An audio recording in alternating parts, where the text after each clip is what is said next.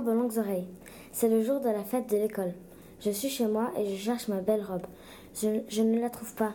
Alors à ce moment, je panique. Je vois tout au fond du couloir ma robe avec des oreilles. Elle marche avec ses oreilles. C'est bizarre. J'essaie de la rattraper, mais, mais j'abandonne. Je vais voir ma mère. On réfléchit et elle crie. J'ai une idée. On va appeler la police. Dix minutes plus tard, ils arrivent et sécurisent le périmètre. Mais elle s'est échappée. Je n'aurai pas ma belle robe pour la fête de l'école.